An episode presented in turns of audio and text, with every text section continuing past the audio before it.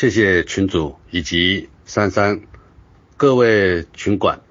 在线的朋友们，大家晚上好。首先简单的自我介绍，呃，我叫叶文兰，台湾屏东人，在新竹一个纺织厂工作。啊，我不是什么专家学者，呃，因此，呃，在观点如果跟大家有什么不同的地方，啊，也请大家不吝指教。那么我们今晚勾呃这个的讲座的分为两个主题，首先。呃，我们要谈一下呃有关最近的这个新冠病毒在台湾的情况。那后面一个话题是我们上星期六呃所通过的，在上个星期星期六我们所通过的这个高雄市长罢免案的一个分析。呃，我们先进入到第一个主题。世界卫生组织，也就是 WHO，哦，在六月八号表示，呃，这个二零一九的冠状病毒疾病，也就是呃 COVID-19 啊，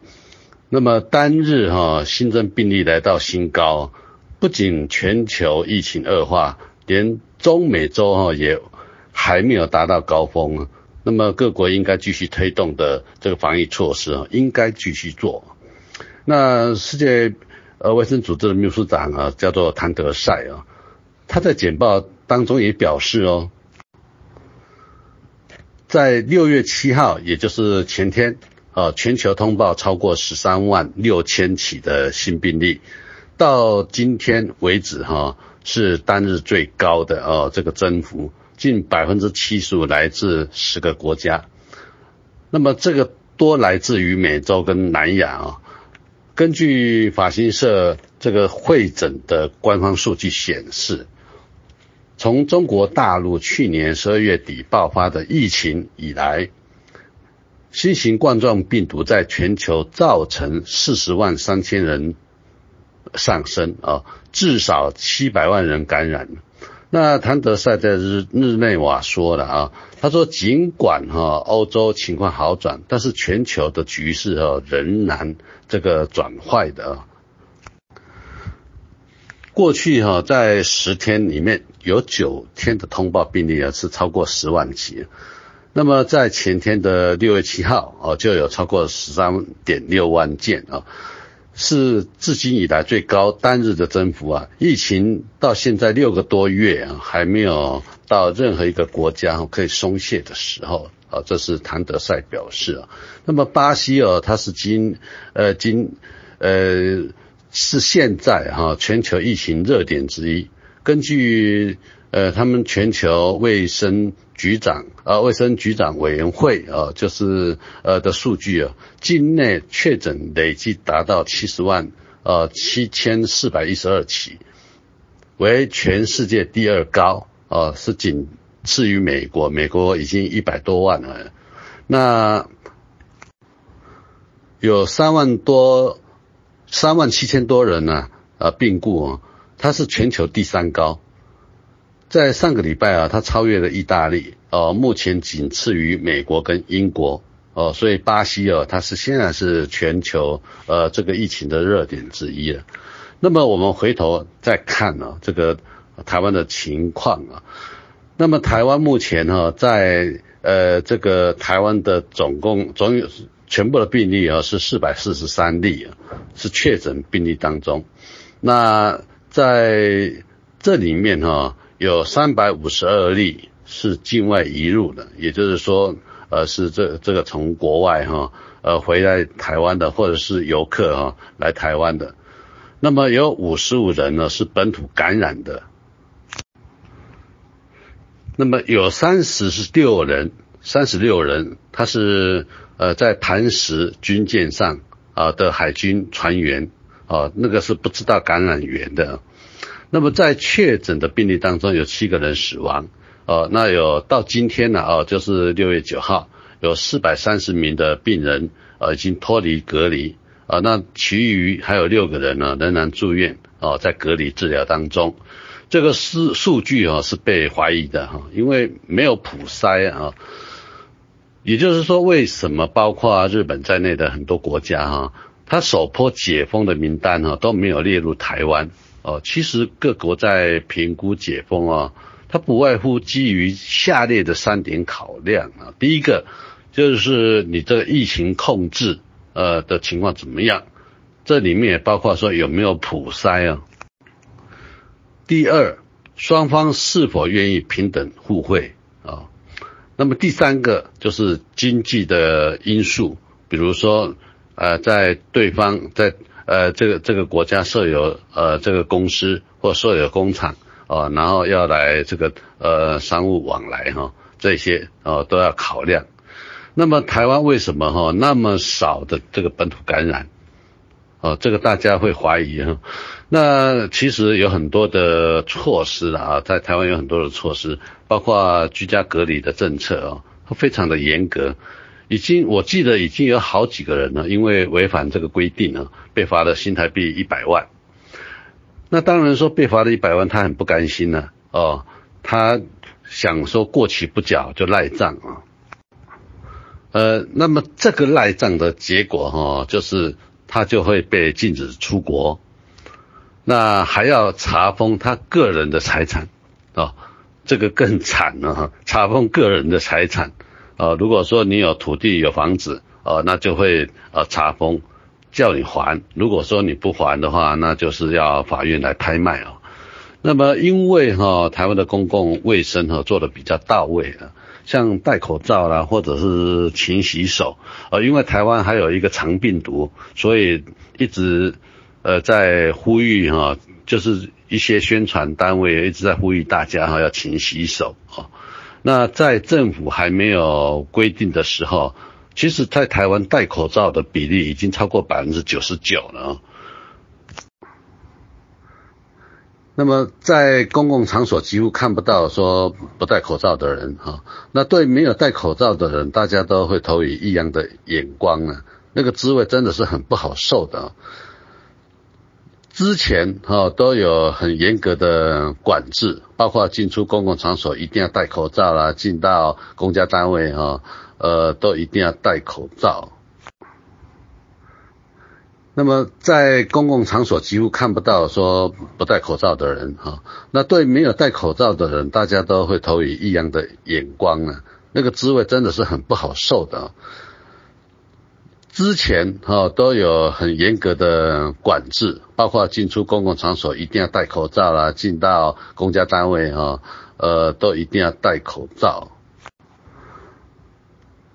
从今呃从六月七号开始，也就是从呃礼拜天开始啊，已经开放双铁，就是高铁跟台铁不用可以不用戴口罩。那但是在出入公共场所，呃，保持安全距离之下啊，也可以不戴口罩。这个包括说出入呃这个行政单位哈，也是一样啊，只要有安全的距离之下啊，也可以不不戴口罩，不强制。之前是要强制，而且量体温啊，你你那个体温太高了，或者是没有戴口罩，你是不能进去的啊。那么至于哈，在这个疫情的影响下啊，台湾的经济纾困。啊，我想哈，它这个 GDP 在台湾本来按照正常的情况之下哈，都是在两趴到三趴的成长了，呃，但是今年哈，按照这个新闻媒体所报道的一些数字啊，是下修到负二，呃，例如说我们这个纺织业啊，我们纺织厂是百分之百的外销，那么前三个月，也就是说在四月，呃。三月、四月、五月，哈，前三个月订单呢只剩下百分之三十五左右。那么也因为说每一个企业哈都这么困困难呢，所以获得了这个政府的一些补助哈，比如说我电费啊减少了百分之三十，那么员工薪资补助一万块钱，这是补助到企业里面的连续三个月了。那条件就是什么？条件就是你不能停工，你不能休无薪假。啊，那这是企业的部部分呢。呃，那么至于在个人的这个纾困的补贴，它有涵盖哈，就是不同的弱势团体有三万的，有的是发三万块钱，有的是一万块钱，那也有四千五五百元的，比如说中低收入户哦，他是每户哦，呃每月给一千五，然后连续三个月。那么从下个月开始哦，这七月开始要发放那个振兴券，也就是说，呃这个振兴券哈是叫做三倍券啊，这个民进党政府把它发明叫做三倍券啊。也就是说，我们要拿出一千块钱啊，拿一千块钱出来，呃，人民币的话就大概两百多块钱啊。你要先拿两百多块钱出来，然后才可以换啊这个三千块钱台币的使用券啊，也就是大概七百七百多块钱的呃啊，也就是七百多的人民币的这个使用券啊。那么购买内容还有限制。比如说不能买烟酒啦，不能买卫生纸，也不能交税啊，用这个来缴税，或者是缴保险费等等啊。那这个造成非常大的民怨啊。这个因为跟别的国家来比的话，像我知道香港就是发三万八嘛，澳门发三万七啊，那日本、韩国都有发，美国呃也发了不少，英国也发了不少，都是全面的发。发现金的，那台湾是发这种叫做三倍券呢，所以这个造成台湾很大的这个民怨啊。那这个我们就在不在这边讨论跟说明了啊。那另外就是说，呃，属于呃这个边境的开放啊，目前为止哈，我们是还没有开放转机的啊。呃，也就是说，呃，有一些游客哈，他是。呃，来到台湾，然后再从台湾再转到第三地区啊，那这个是没有开放的。那么跟大陆的这个正常航班也是没有开放啊。从二月十号到现在，只有开放几个点，五个点，就是上海的虹桥跟啊浦东机场，还有北京机场啊，还有成都的机场。还有这个厦门的呃这个机场，就是只有五个航站呢，航线啊是正常，那么其余的航线都是暂停的。那今年呃，这就是我们都知道嘛，年初呃由大陆武汉所爆发出来的这个病毒哈，那世界卫生组织也明定说这个病毒就叫做 COVID-19 啊。那这个是。世界各国哈都会用这种新冠病毒来称呼啊这个病毒啊，因为世界卫生组织也通过了一个规定嘛，呃，病毒的名称不能冠以人名或者是地名，或者是带有歧视性的称呼。那么可是台湾这个政府啊，它是用武汉肺炎来称呼，一直用用到这个月哈才逐渐改善，包括新闻传媒。啊，才逐渐改善，改成新冠病毒。那么像这样带歧视的政策用语，哈，当然不能兼容于世界卫生组织了。至于台湾的政府哦，用限制人民买口罩的方式，哦，那对外大送口罩，哦，有所谓的口罩外交了啊。呃，这个口罩外交其实闹了很多笑话，我举其中的一个，呃，这个笑话。就是 我们送给越南呃三十万片口罩啊，呃送的很开心呢。那结果越南哈，他还有这个能力，还送给其他国家八十万片。呃，那既然越南要送给其他国家八十万片，我们干嘛还送给他三十万片呢？啊，所以这个在台湾里面就变成笑谈了。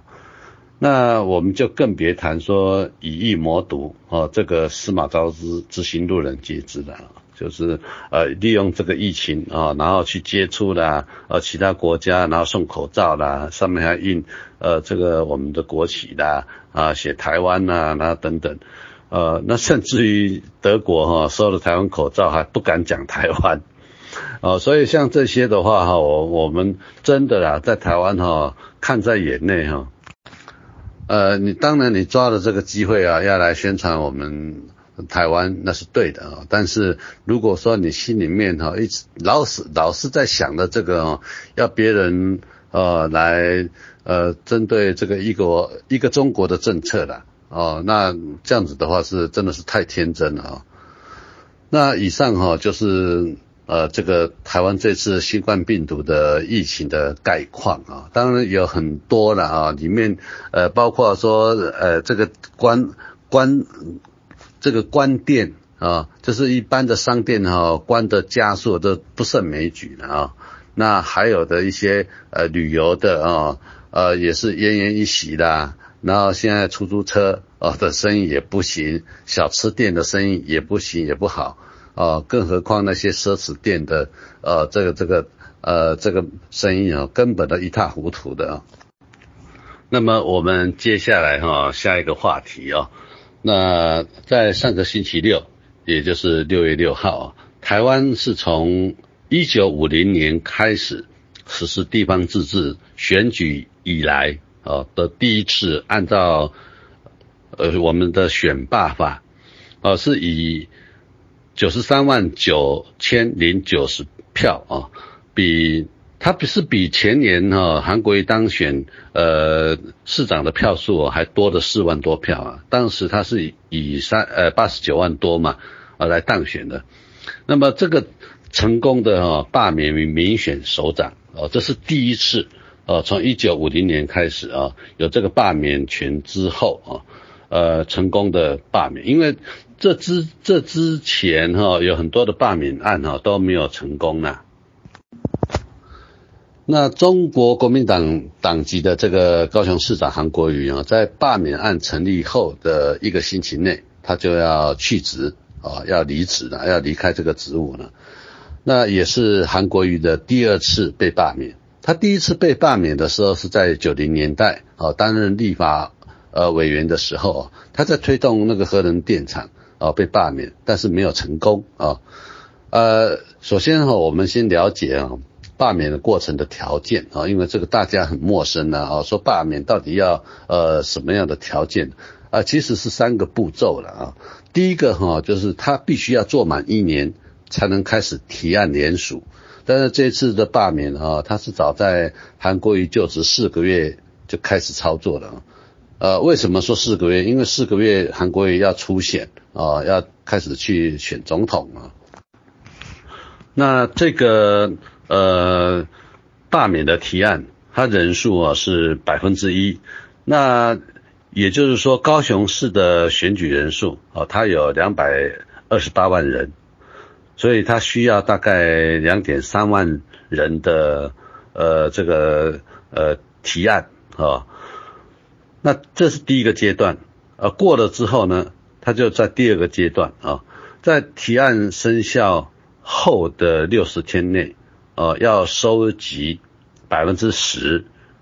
呃，也就是呃总选举人数的二十呃两百二十八万的百分之十，就大概是二十二万八嘛，我们就算二十三万好了。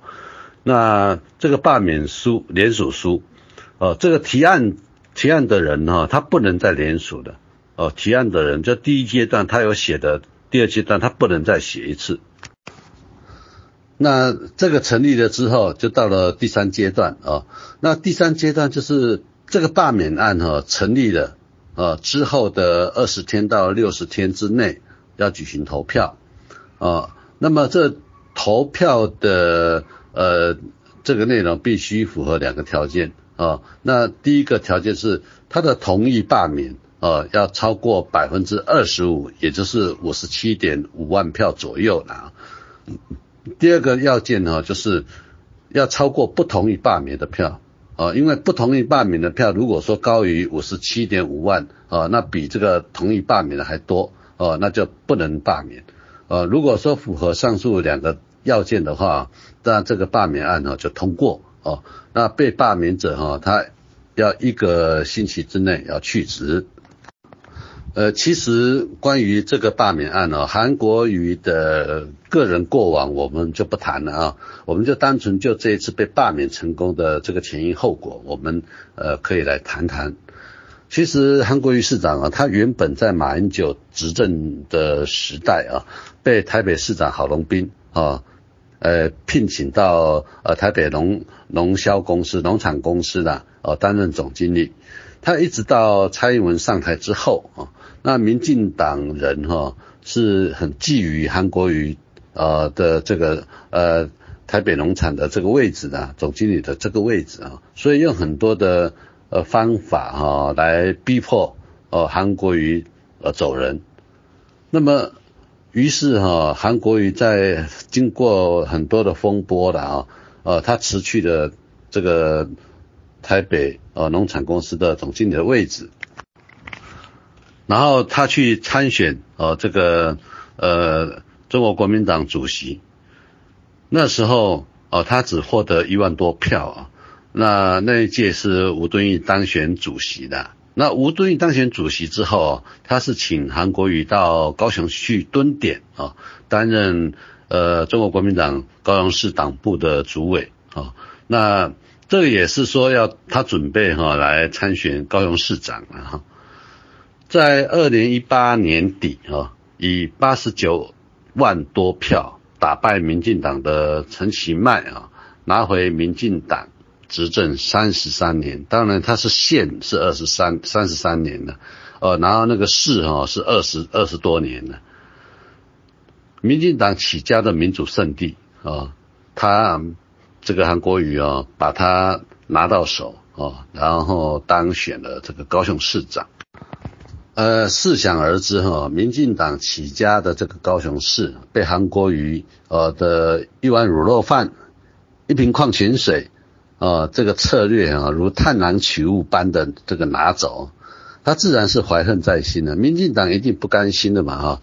因此啊，他即施复仇之道啊，包括说收集呃这个韩国瑜的过往的材料。呃，这些过往的材料后面就一个一个端出来了，比如说有违法的农舍啊，还有新什么新庄的王小姐的啊，然后岳家的水利地啊，它变成坟墓啊，啊买卖豪宅啊等等哈。那民进党哈，他就是利用大选啊来请请君入瓮啊。其实其实在初选的时候，民进党啊。呃，这些侧翼的都在帮助帮忙韩国瑜的。呃，那么我发的这个视频呢，就是从三立电视台啊的政论节目中截取的啊。这三立电视台大家都知道，这是绝对是绿色的，是民进党的呃这个传声筒嘛啊。那他在节目里面啊，你看他怎么教育啊他的选民啊，接到电话哈要唯一支持呃韩国瑜，也就是说像这些都是在操作。哦，然后让韩国瑜进到这个总统大选里面，啊，那这个结果哈，就是韩国瑜哈，他就一路陷入民进党的这个养套杀的这个陷阱里面了，啊，所以他才会导致上星期六被成功罢免，这个都是民进党哈在玩的一个一个策略。哦，他帮助韩国瑜进到总统大选，就是要把韩国瑜在总在高雄市长的位置把他拿下来。呃，那其实说起来啊，这个很认真的说起来啊，韩国瑜被罢免的理由哈，他其实不外乎这几点啊，这五个点。他第一个哈，就是说他的这个政治责任跟诚信的原则哈，他没有。哦，在韩国瑜上任的四个月啊，他就说出 S I 度啊，他是参加国民党的初选啊，那不到一年呢啊，他就请假三个月投入呃这个今年二零二零的总统大选了，他也不练习市政总咨询，还有预算的这个交付，他引引起那个高雄市的这个选民呢不满了，所以。韩国瑜哈，他选市长所提出的做好做满不落跑不绕跑的这个承诺跳票，那么还有一个叫做馆长哈，馆长叫做陈汉之啊，呃，对不起哈，是叫做陈之汉啊，他跟在呃在还没有当选高雄市长的时候，他跟陈之汉啊这个馆长，他有一段视频。啊，就是说他如果当选的话，一定在高雄呃坐满啊，那绝对不绕跑，不溜之大吉，不酸啊等等。那这个视频呢，这是广为流传了，呃，那人家就觉得说韩国瑜是一种轻诺寡信的一个人呢，啊，随便说说的，没有责任感。啊，所以大家那那时候呃对他就投票给他的啊，已经有相当程度的很多人呢都对他很反感啊，对他来选总统这这件事情非常非常的反感呢啊，这个跟市政呢跟那个他的呃市政府的政绩无关呢，是他个人呢。那么第二点呢，就是韩国瑜的市政满意度垫底。呃，根据绿党委托山水民调呃所进行的韩国瑜就职周年满意度调查，韩国瑜在高雄的满意度只剩下三十三点九趴，合计不满意度高达百分之五十七点八，非常不满的就有百分之三十九点三。如果我们请市民对韩国瑜的市政啊完。完成就完成率打分数了，有高达二十四点八的呃百分比啊，它是给零分的，那给及格分数的只有百分之十五点九，它平均分数仅有三十一分呢，所以这个成绩啊是直接一看的就是这个不行的啊。那其实韩国瑜市长啊，他一直在强调啊，包括他的治理团队一直在强调他的政绩。呃，他的政绩当然有很多了，包括呃这个呃学童的营养午餐呐，包括啊呃这个双语学校啊，双语教育啊，还有这个呃不贪啊不贪污啊，还有就是呃清水沟啊啊把这个呃马路弄平，还有路灯要亮哈。那么其实呃韩国瑜。的团队啊，所说的这些政绩治绩啊，是地地方首长应该做好的事情了。他这不用拿出来当做是宣传的啊一个话题吧？哦，那即便如此啦，哦，但是大家要知道啊，这些基础的工作啊，这些却是民进党过去呃在高雄市执政了二三十年的首长，他都做不到的。那做得到的人被罢免，而做不到的人要准备来光复高雄，这个其实在我们来看是非常可笑的哦。好，那么我们再来看到第三点，呃，第三点的话是韩国瑜啊，他直奔总统啊，让市政停摆。其实，在台湾有一个很出名的作家哈，叫做苦林啊。那他也指出说，韩国瑜为了选举哦，把观光局长潘恒旭啦、新闻局长王浅秋带走。那么社会局长叶寿山，他当然社会局长叶寿山呢，他是自己也跑去选立法委员哈。呃，叶寿山是我屏东市的选区的候选人呢。我回去台湾，呃，我回去屏东投票也是投给叶寿山的。那还有。呃，这个高雄的主任秘书哦，叫做高美兰。那么这一位主任秘书高美兰是何许人也？她是市长夫人的闺蜜，也就是等于市长夫人的手帕交了啊。过去还没有担任市长以前啊，在九零年代呃两千年呃的这个年代啊，呃到处买房子啊，买豪宅。啊，买了没有多久又卖掉，就是等于是在炒房了。啊，他是这个高美兰是跟呃市长夫人他们一起呃在炒房的。呃，那这一位哈更是一声不响的哈说走就走。啊，那呃也引起了这个高雄的地方呃政界人士哈在呃质疑说呃韩国瑜夫市长的夫人。呃，他干政的一个说法啊，那么整整一年呢，高雄市政府的局处首长都到现在都还没有全部填满。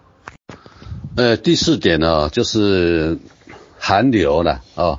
韩流的生成呢是红媒的介入啊，那有很多的民间团体啊都认为说韩流的生成呢它是不正常的，呃，这个红媒的介入，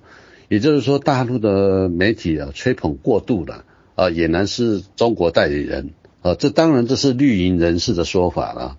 那么再因为呃去过香港、澳门的中联办啊，那么后面也对香港的一些事情啊，就是反送中啊这些事情含混不清的发言，呃，那旺中集团哦，在台湾就是叫做中时报系的中天呐，啊，这些都是，它是过度的包装了，哦，所以台湾人对韩呢，他有高度的疑虑哈跟戒心。第五个哈就是韩国瑜的言行，呃，损及呃整个城市形象啊，还有呃所谓的官员的呃一个形象啊，那这个怎么讲呢？在呃，这个竞竞选的过程当中呢，韩国瑜发言呢，很非常直率，他喜欢用比喻啊，哦，比喻有时候牛头不对马嘴了，像初选的时候就说，呃，他是浴缸呃里面的小筛子啊，这人家在想说你这个比喻小筛子是干什么的啊？那有一些用词呃的这个呃其就是。呃，用字遣词的啊，经常引发很多的争议啊。如果说是什么讲屁股啦、讲毛啦、讲尿尿啊、讲女人小腿啊，他经常挂嘴边的啊。那么除了这个之外，韩国语哈也呃这个这韩国语啊，他也呃曾经有说出对性别的歧视啊，或者是国籍的歧视啊的言论，比如说人家来教英文。啊，那教英文哈，要让那个菲律宾的呃这个外外劳哈来教，呃，然后韩国瑜就讲说什么玛利亚也可以当英文老师哦，啊，就好像有那个那个有启示的呃味道啦，啊，那还有就是说呃这个 更好玩的哦，就是他在电视上的节目就讲说，呃，这个在台湾的话是凤凤凤凰。哦，凤凰飞出去的，那鸡进来，鸡跑进来，就在讲那些外劳啊，呃，所以有一些这个言论的话，这个我们听起来这当然说不舒服啊，怎么会呃这个总统候选人的言论哈，呃这个总统候选人的言论哈这么不入流，当然说这个发言的话，也就是说他自己的个性啊，这个我们也不好说。就自己的个性、自己的习性呢是这个样子。啊，但是他贵为呃一个中国国民党提名的呃候选人。啊，总统候选人，如果是这个样子的话，当然是对他呃自己本身哈是有扣分的啊。当然说这些言论哈，他也不仅是伤害到他个人啊，那呃这些罢韩团体啊也把他当作是说他是在伤害高雄、伤害台湾。啊的这个整个形象，说高雄市啊这个市长啊的一个口无遮拦呃，造成整个高雄的呃一个地位的或者一个名誉啊受到损害。那这个罢免的话哈，其实说实在的啦，是见仁见智的啊。有这一个五个理由哦，到底够不够？呃，其实呃在台湾的话，呃民主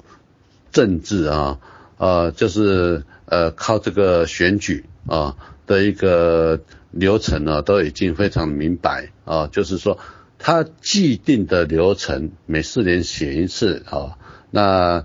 中央的四年选一次，中央的包括总统、副总统还有立法委员啊，这是四年选一次，在地方呃的县市首长、直辖市的或地方的县市首长啊、县市议员，还有这些村里长。啊，什么呃乡镇市的呃市长、呃镇长、乡长，还有乡呃这个乡镇市民代表等等，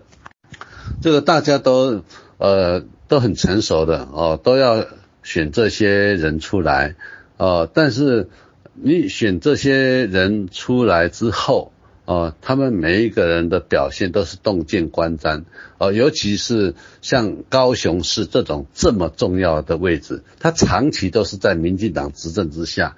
竟然有朝一日让韩国瑜去翻盘了，那当然，呃，翻盘了之后，个人呢，啊，就是韩国瑜市长这个人哈，一定会被放大检验，啊，不仅是放大镜来检验，而且还是显微镜，啊，把他。看的摸的一清二楚，哦，所以在这个罢韩的这五个呃理由里面呢，其实说出来了啊，说出来，你可以说有道理，那也有的哈，可以说是吹毛求疵，啊，是吹毛求疵的啊。不过，呃，这个，呃，被罢免的哈，这个案已经过了。当然，我我看今天的报纸啊，今天报纸有讲哦，说他啊还可以有三个途径呢啊，就是说来呃诉请这个罢免无效哦。但是如果罢免无效，这个应该是不会过了。为什么呢？如果说你你呃申请罢免无效，那个是在票票数很接近，比如说他是五十七万五哦，呃就能够通过罢免，那他的得票就是大概在五十六万左右。那这个还可以去申请说罢免无效，还要呃申请这个验票啊。那你一个呃不赞成罢免的只有两万多票，那赞成罢免的九十三万多票，所以用这个申请呃这个罢免无效啊，这个可能也没有办法啊。那当然说在中国国民党里面哈，呃有一些人提出来说不要去申请了，哦就赶快补选。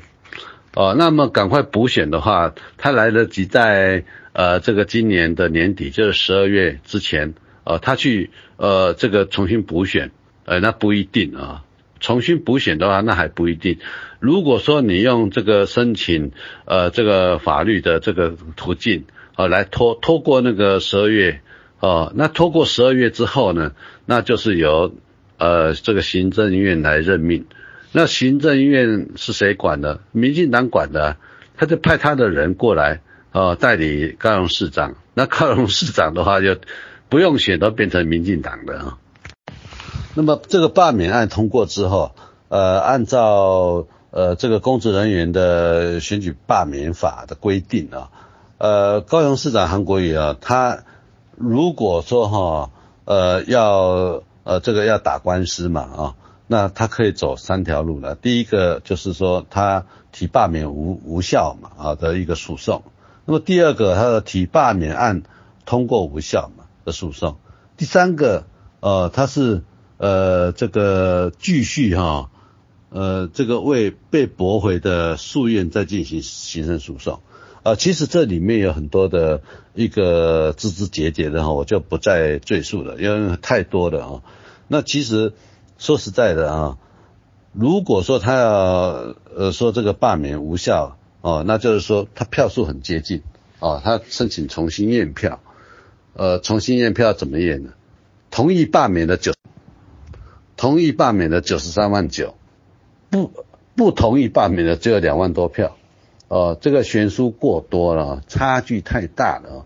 呃，所以有这个呃党内的一些人士就跟。他建议说不要啊，不要去做这些司法上的争斗啊，就直接退下来，然后赶快进行补选啊。如果你不补选的话，那就是呃中央的这个民进党啊，他派人来呃呃直接来代理呃这个高雄市市长啊，也就是说民进党可以不用选举啊，就直接把高雄市拿下来啊，这个就是中央执政的优势啊，呃那。呃，这些的话都还有待于呃，这个中国国民党或者是韩国瑜个人啊，他们怎么来面对未来哦可能发生的事情。呃，当在上个礼拜六六月六号投票通过罢免后的这个晚上啊，就是那一天的晚上，高雄市议会的议长啊，因为呃，这是国民党籍的许坤元啊议长。他跳楼自杀，那坠楼前呢，好像我看那个时间好像是前五分钟啊，他还在呃 Facebook，就是台湾的社交社群网站啊，呃留了一个说谁是最后的赢家，呃他表示说社会没有是非了啊，那谁是最后的赢家的话，那当然说本身许议长的身体不好。呃，他已经是是是众所皆知的事情了，因为他中风嘛，啊，然后眼睛也有问题，行动也不方便啊。呃，那许议长因为经过那个罢韩啊，大韩通过了啊，再加上自己的健康因素啊，呃，所以这导致这种令人遗憾的这个结果了啊。呃，当然说我们呃知道说在高雄市的国民党。的人数啊，就在市议会人国民党人数哦，呃是三十二个人，他是六十五个人呢，呃，那国民党是三十二个人，那其实是跟无党籍联盟哈一起合作的话，议长留在国民党这边啊是应该是没有问题的，但就是说许坤元议长啊，他呃从民进党，他本来是民进党，他哥哥是许坤龙嘛。哦，许坤龙是第一届的这个高雄市民进党的党部主委啊。那许坤元呃议长，他是在二零零八年呃这个国民党胜选呃就是马英九当选了之后，然后他就加入呃国民党，然后也顺利的啊在国民党支持下拿到议长的宝座。当然在后面哈这个陈菊当选了嘛。啊，他有一次哦，就是因为国民党的席次太少了，哦，所以他没有当上议长。那其他的时间呢，都是在呃当这个议长啊。呃，那当然说这个呃呃这这个事情呢，造成呃这个高雄市议会的议长呃来自杀，这是令人非常遗憾的哦这个结果。那我想呃接下来。中国国民党在高雄市的布局哈，应该呃重新再呃把这个议会哈的议长再重新选出来啊，那来主导这个呃选选选好这个议长之后，然后再来维持呃这个意识的运作的啊。那其实，在台湾的很多的评论员，包括呃许许多多的这些专业专家呃学者，还有媒体。对罢韩有不同的看法，呃，其实各种说法都有道理啊，啊，但是，呃，我个人啊，他是我是以真正的台湾底层的角度来看呢，韩，哦，韩国瑜市长他就是太贪了，他才坐上市长位置没有多久哈，就在看总统的位置，其实我们在台湾的我们这些小老百姓都知道了。韩国瑜市长，他生性好赌，很喜欢打麻将啊。那么打麻将哈，要赌本的，这你赢了就是赢了这这个总统的位置，天下进入你手。但是你你这场麻将你打输了要怎么办？是要赔上市长的宝座，不是不用赌本的。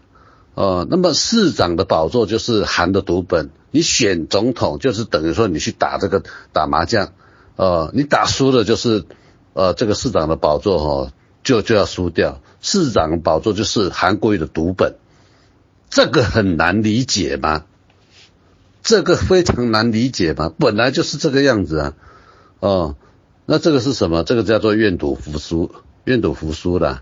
哦，那么当初在初选的时候。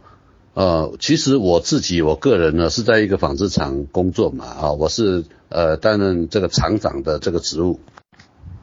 那我这个职务我会接触到很多的供应商，比如说我们要买原料啊，买一些用品啊，买一些呃工具。我跟很多的这个供应商沟通，因为供应商来啊都要来我这里，我就跟他们聊聊说这次的总统大选呢，呃。你们大概要支持谁啊？以支持谁比较对台湾未来比较有好处？我总共问了十三家，哦，对不起，我问了十四家，十四家里面有一家是支持蔡英文的，另外十三家全部都是支持郭台铭的，这非常的清楚，就是在企业界啊，在年轻人上面支持郭台铭的真的非常的多了啊。那在郭台铭啊，呃的上面，呃，他在初选的时候，在就是在去年的七七月嘛，他有一段视频流出来，就是说，呃，就算大哥拜托你，啊，拜托韩老弟，好好的待在高雄，不要造造成三杀的局面。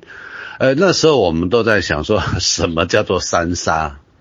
呃，其实这三杀的呃局面哈，第一杀就是总统没有选上嘛，哦还是民进党的。那么第二杀就是立法委员的呃席次啊也没有过半而且也输了，啊，这是第二杀嘛。那第三杀的话，就是高雄市长啊的宝座被罢免嘛，啊，这是第三杀嘛。那真的到呃今天为止来看呢，这三杀已经是造成了，呃，这个记得是在汉朝吧，啊，陈胜李广的那个时候的，呃，有几个字啊，有几个那个一个口诀啊，叫做呃竹高墙，广积粮，缓称王。哦，那这个哦是可以套用在韩国瑜身上。韩国瑜他在高雄就应该做这个事情，筑高墙，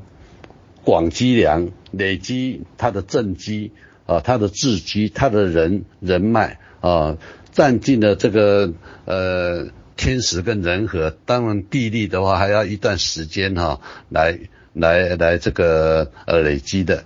哦，那他在高雄好好的经营，然后在这次的总统大选为国民党来多呃呃这个就是说来呃多支持呃这个这些候选人啊，不管怎么样的话都不会惨败的啊。以韩国瑜他的声望啊，他的能量，他来帮助其他的人哦，非常好的。那他一旦跳出来当做候选人。这等于是减分了，哦，他如果说不当候选人，他去帮忙，哦，那是大加分呢，哦，那那是大加分，也为自己累积的呃很多的能量啊，所以像这些呃东西我们都很清楚，哦，我们都知道，因为我们经常跟这些小市民，呃，跟这些呃普通老百姓跟他们接触，跟他们谈，他们谈的都是这一套，呃，你刚刚当选你就要出来。哦，那你以前的对对高雄市民的承诺你怎么办？哦，那那刚才我发的视频，他到最后不是有说，那还能怎么样？为了什么什么什么？哦，所以嗯，我最后哈，我个人还是要强调一点啊，台湾哦，它是我们是逐渐往明确的方向走啊的这个民主呃制度。从高雄韩国瑜市长被罢免案当中，我们我们可以看到所谓的罢韩国家队的力道啊，它非常的深。从呃从这个呃交通啦啊，服卫部啦，呃甚至于呃这个教育单位啦，呃中选会啦啊，其他的呃这些单单位，呃都在协助罢韩。啊，因为照理讲哈，说这个行政单位要保持中立的，哦，不能为了这个特定的事情呢。那即便如此，哪还需要这个肮脏的国家队来帮忙？他根本都不需要国家队来帮忙，老百姓自然会把他拉下来嘛。哦，所以在这次的罢免的过程当中，我们看到，哦，所谓的肮脏的国家队，哦，呃，在这边穿插。啊，来造成造就这个呃台湾呃地方自治呃的这个呃选举以来的第一次啊被罢免，就是韩国瑜被罢免啊啊呃这个当然说这个肮脏的国家队啊我们呃非常的不耻，对于这种呃光复高雄这个口号啊这个因为罢韩团体啊他们有提出。呃，一个口号就是叫做“光复高雄”呢。那这个“光复高雄”啊的口号，竟然是过去所谓的淹水团队的气爆团队哦，庆富团队。这庆富呃团队哈，庆富啊，他是呃带了一百多亿的台币哦，说要做这个军舰啊，那结果就是贪污都污掉了哦，全部都都都没有了。哦，那这个就是那时候陈局，呃，他那边所造成的，呃，这个这个呃公益公家银行的亏亏损啊，然后欠债欠了三三千多亿，呃，这这十几二十年来，那这些人啊，要又要回来说要夺回高雄，要光复高雄，再来染指糟蹋高雄，那这些人如果说还能让让他们当选？那我们也只能说，民主制度就是自作自受的制度。呃，我们一个人啊，竟然会傻到说要选一个剥自己皮的人来当市长来管理大家，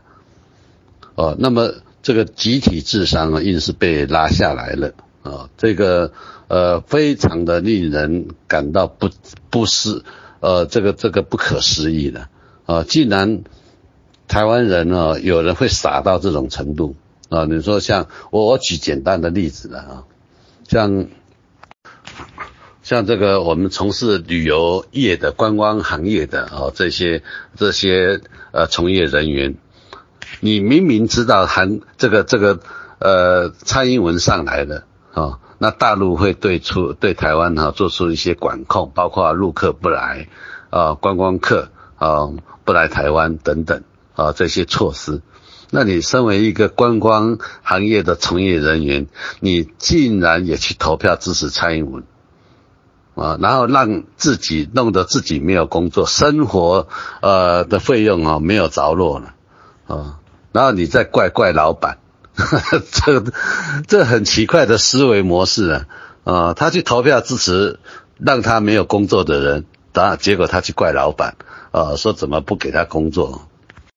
那还还有一些哦是在工厂打工的人呢，啊，那他呃去投票给蔡英文。啊，那蔡因为蔡英文啊，然后导致说呃他的一些工厂啊的工厂的呃一些一些呃业务的哦逐渐的缩减啊，那么逐渐缩减之下他就没工作了啊，那诸如此类的啊诸如此类的东西一直在发生，在台湾就一直在发生，包括那个计程车、出租车的司机也是一样。啊，无怨无悔的投给他一票啊，结果观光客不来了啊，包括那个大巴的司机，本来都是在载路客的，啊，生意很好，收入很多，那投票支持蔡英文，那结果自己没有工作，呃，这这不知道怎么傻，大大陆人叫做傻逼的，那我我们台湾人是叫这种人叫做好呆，啊，那个好呆是呆到说，呃，那个去。去选一个要把你头砍下来的人呢？呃，这个是要多傻逼、多好呆的人才会去做的事情呢。那呃，当然我在想啊，说我们没有悲观的，呃，嗯，没有这个呃悲观的权利的啊。如果说哈，高雄人呃他聪明的话。他这次把韩国瑜罢罢免下来嘛，因为韩国瑜的确个人的争议性非常的大啊。那如果说高雄人，呃，在罢免韩国瑜之后的补选，他能够让民进党在高雄再大输一次，那高雄才是真正令人尊敬的民主圣地。这个也就是我们一直在期待的事情。啊，就是说，你既然称为民主圣地，啊，你怎么可以呃，在让过去让高雄又老又穷又落后，哦，然后呃一下雨啊就有五千个天坑，就道路上都是坑洞了，那个明显的就是偷工减料了，哦，然后那个呃下水道，哦，呃这个污水下水从从来不清的，然后都是淤积淤积的。就是积在那个那个很多的垃圾啊，都积在那个下水道里面，水排不出去。一下雨的话，到处淹水，哦，到处都淹水。啊，这就是以前的呃这些呃这个高雄市政府的人呢，包括城局的呃这些人嘛，呃，他们这些人说要来光光复高雄，你还要投给他，那你要怪谁？当然，我我们期待了啊，我们是期待说在高雄市民。呃，他在下一次的这个市长的补选，呃，能够做出正确的抉择，呃，来选出呃真正能够呃治理高雄，让高雄呃过着更好、更有明天、更有未来的一个市长。呃，这个以上啊，我就报告到这里啊。那呃，我回到刚开始的呃这个一段话，就是说我个人不是什么专家学者。呃，如果说我的观点跟各位有所不同哦，那那也不管如何了啊，就是我们都呃尊重，因为民主的话就是人民他自己的选择嘛，呃，那么我们尊重啊，你的选择呃，你要让自己过得更坏，我们也没意见啊，因为这个东西的话就自作自受嘛。你选这个人让你过得更苦，那又何必？呃，所以呃这次呃的罢免我们尊重，当然接下来的补选的结果我们也尊重啊，我们也尊重，我们也希望说呃这个台湾不管在高雄呢，或者是任何一个地方啊，都能够呃呃把这个落实的民主政治制度啊，而且还要有这个监督的呃这个体制啊，能够落实啊，让少数的政客。啊，少少数的江湖郎中没有办法在里面打混啊。呃，那也请各位啊，这个能够呃多包容、多包涵啊。那也请大家不吝指教啊。那谢谢大家啊，谢谢。呃，首先回答那个呃群委的话啊，伟鸿啊。呃，国民党要叫谁出来参选啊？有可能是朱立伦，但今今天晚上新闻是朱立伦是不会出来参选的，因为呃，朱立伦不是跟大高雄没有渊源的啊。如果说他去参选，又代表什么？如果是输的话，又又折损了一一一个战将啊。其实。呃，我我都一直觉得说哈，不应该国民党不应该这样子哈，再派那个刺客下去了，因为他没有地缘关系，然后呃做了没多久，不管是选赢选输了，拍屁股就走人了，这个是非常不好。你宁愿输的话，应该要派一个在地的啊。那如果说一个泱泱大党中国国民党连一个在地的年轻人或者是未来的呃一个呃储备的人选都。都没有办法提出来的话，那可见哈，在这方面的人才培育也是非常的欠缺的，啊，非常的欠缺，啊，那当然说，呃，到底由谁来啊参选比较适当啊？其实我也说不上来，因为在高雄在地的哈，呃，除了以前的杨秋兴呢，啊，杨秋兴杨县长啊，啊，他当过县长啊之外哈，那其实呃，在国民党的呃里面。他们有说林国正啊，或者是邱毅啊，或者是呃这个黄一个姓黄的啊，那个市议员，呃还有一个黄昭顺啊，他选立委选输掉了。那这些人的话，我想可能要跟民进党来选的话，可能都选不上啊。当然选举是这样子的哈，未到最后不会知道输赢呢，没有办法下结论的。呃，这个伟哥哈，你所说的说嘲笑嘲笑这个观光呃这些从业人员啊投给蔡啊，这是不正当。其实啊，我一直在反思这个问题啊，我我一直在反思这个问题啊。像这个年金改革，大家都知道嘛，年金改革，然后结果呃这个年金改革就是把呃那个本来可以领的多钱的人哈啊，他就是就领的少了。哦，就所谓年金改革，就是让你领的少嘛。哦，这些人，哦，那当然这些人的话，都是过去都是呃国民党传统铁票，其实不尽然。哦，也有些是支持民进党。那当然说你支持他，然后把你的钱变少，那这个你能承受，那我也没话讲。哦，就是你投给他，然后让自己的收入减少嘛。哦，那你甘愿愿意，大家都没话讲啊。哦那当然说，老百姓也是有私心的，我们都是人嘛，啊，都会为自己着想。那如果说我选的这个人对我以后啊个人以后怎么样的话，那我我我当然会有考虑啊。那如果说换一个角度哈，你是为了国家啊，为了整个大环境啊，整个呃整个台湾来想的话，你去支持他，那牺牲个人，那你这个的高度我就给你尊尊尊敬啊，因为你的高度够了。啊，你已经呃这个准备牺牲小我完成大我哈，那这个境界是非常高的，这个我就不能嘲笑也更批评了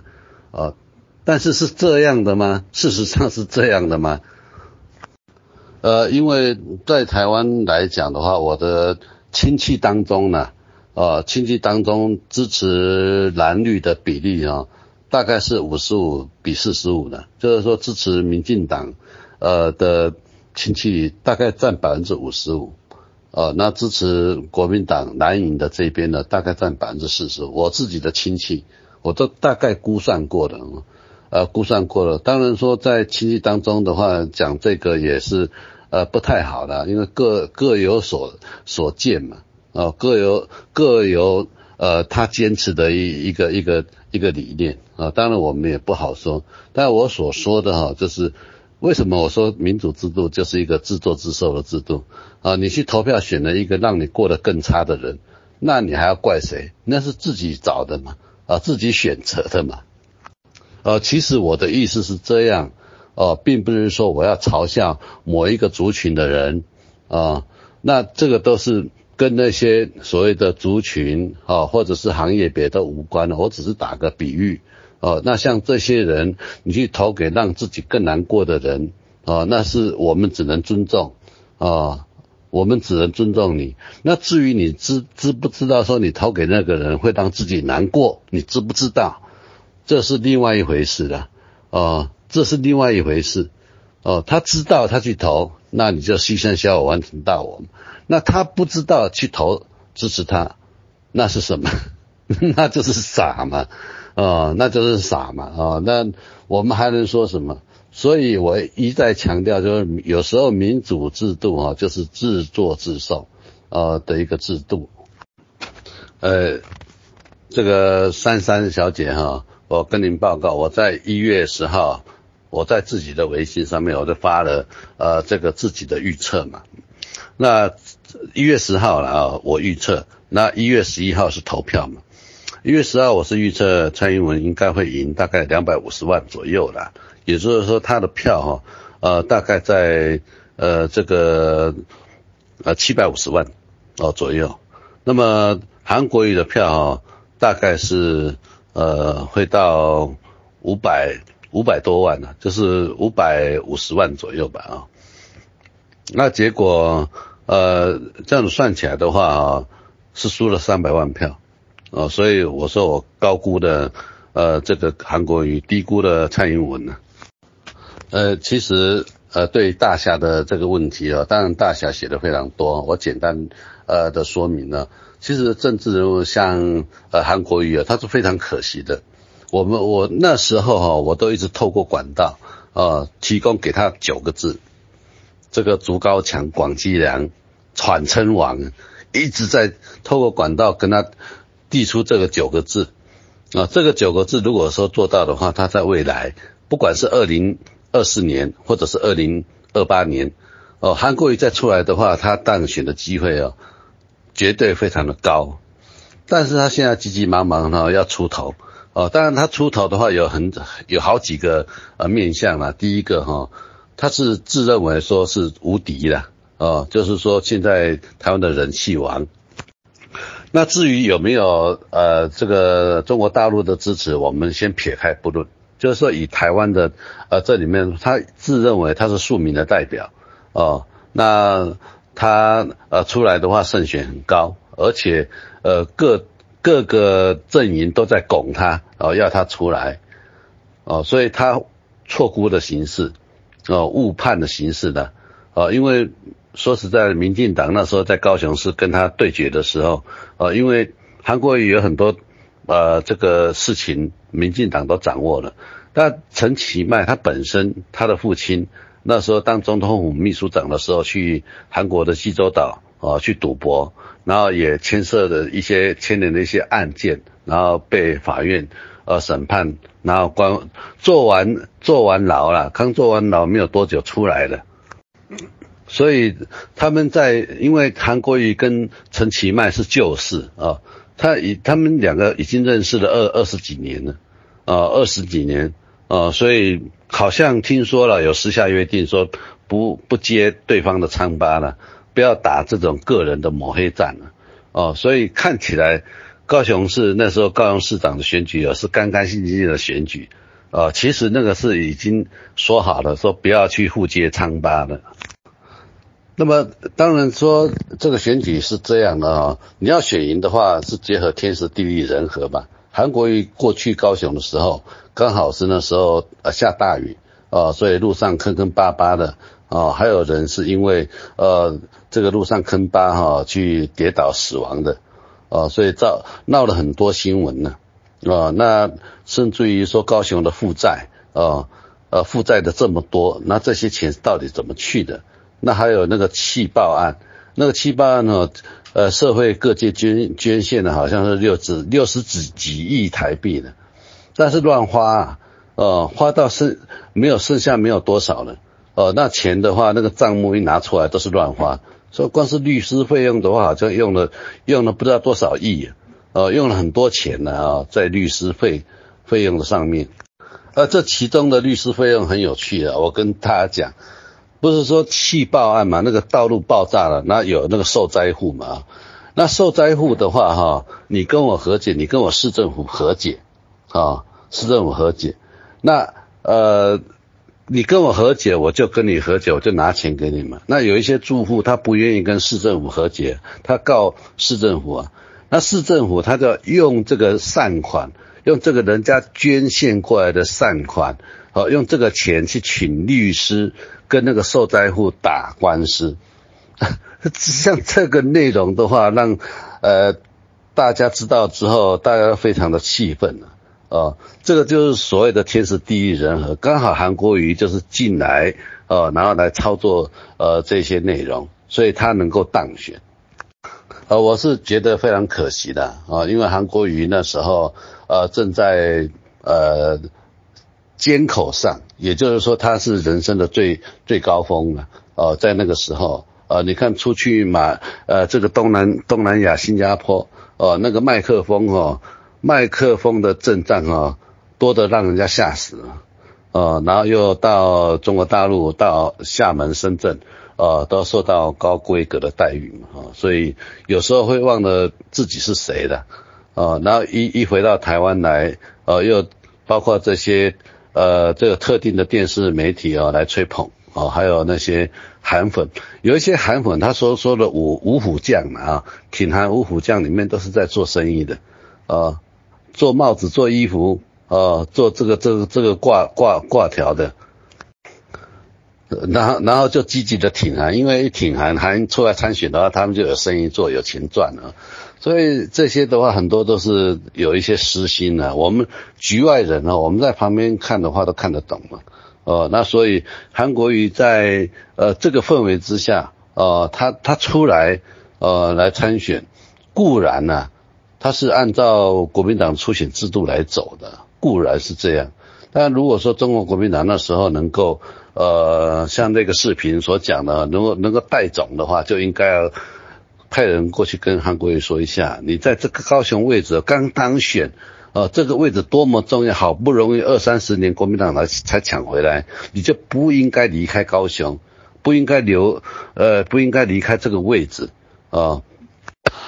呃，其实。台湾在这一次的防疫的措施是非常严格哈，你包括说像像呃我们那个本土的不是有刚开始有一个是呃超级传播者嘛，他那个老人家住院，他本身得了新冠肺炎，然后结果他传了哦传给外劳哦啊传给看护，传给护士，传给呃很多人，包括他的亲朋好友，他的亲朋好友又传出去，所以这个哦。呃在台湾这边就一个一个抓出来，你接触的对象有谁有谁？呃，那这些人的话列为可疑对象都要去筛检啊。那不仅筛检，还要做隔离啊，都有要求。那境外的旅客进来台湾要隔离十四天，隔离十四天呢是台湾政府给你钱呢，补贴你一一天多少钱？的补贴钱钱给你的。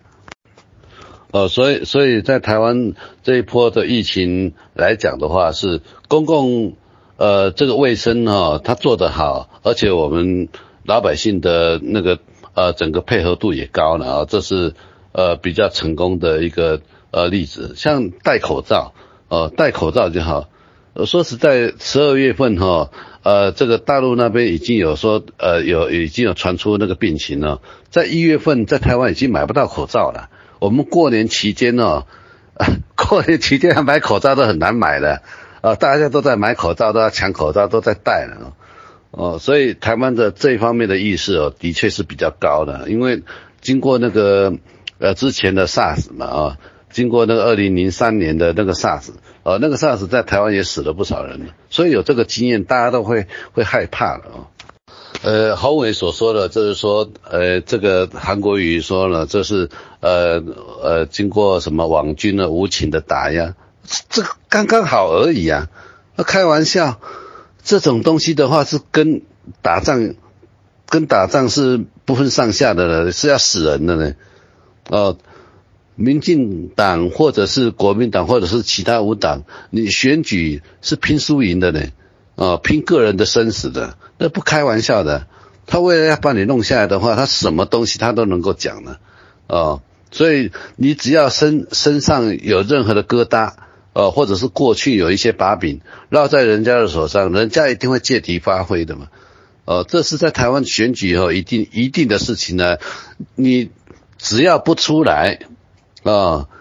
你一出来的话，你祖宗十八代过去干过什么事情，人家都把你挖得清清楚楚的。像这些抹黑，如果说是呃造谣捏造的，你就去告嘛啊。像我父亲跟母亲的老家哈，是距离韩国瑜他岳家，就是说韩国瑜他太太啊的娘家啊，是距离很近的，大概十来公里。哦，那韩这个韩国音乐家的李嘉芬他们那一家人是什么样子的？我们都很清楚的，我们在地的人都很清楚他们家是干什么的。哦啊，所以如果说你这些事情，那你还怕人家抹黑造谣？那人家说出来都是有的，都是有这个事情呢。呃，那那怎么抹嘛？那本来就有的事情，还怎么还抹黑你呢？呃，所以，所以，当然说，有的时候是过度的夸大渲染，那也就是说，他要为了要造成那个效果，所以没办法，你选举的话，就是你只要踏进来这个坑里面，你过去祖宗十八代的事情，人家都会帮你挖出来，除非你不要选举，呃，你不选举，在台湾玩政治就是这样子，呃，你威胁到他了，他就把你过去的事情呢，都帮你弄出来。总会想办法弄出来啊！啊，那过去有一些你交往的人对你不满啊，或者是你亏待他了，而你要出来选举，那过去这些人的话都会来捅你一刀的。你请相信我，这个就是